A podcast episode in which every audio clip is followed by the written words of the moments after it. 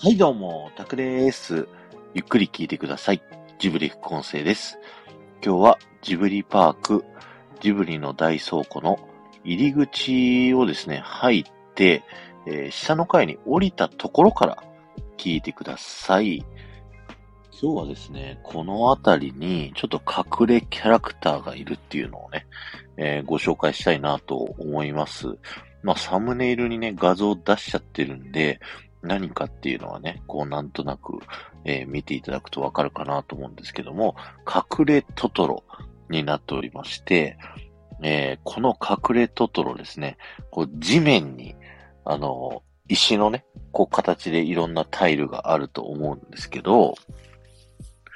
そこの中でですね、一箇所、この隠れトトロっぽい感じになっております。それがこの入り口、皆さんがですね、ジブリパーク入って、最初の階段あるいはエレベーターですね、降りてすぐ付近のところにありますので、ぜひね、まず探してみてください。えー、ちょっと経ったらね、ヒントを言おうと思いますのでですね、えー、ぜひ、自力で探したい方はですね、一度止めていただいてですね、えー、探していただければなと思います。ちょっとずつヒントをね、喋っていこうと思うんですけど、近くにこっちっていうですね、看板があったりします。えー、哲学研究所というですね、国立小坂からというですね、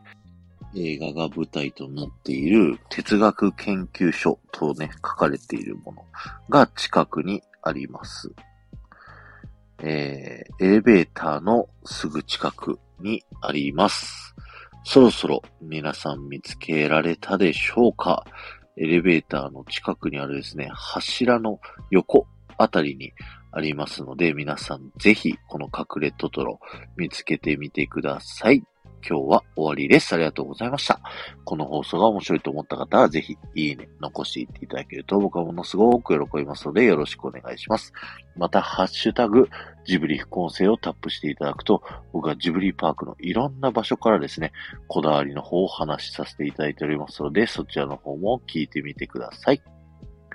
この後もこだわり抜かれたジブリパークで素敵な時間をお過ごしください。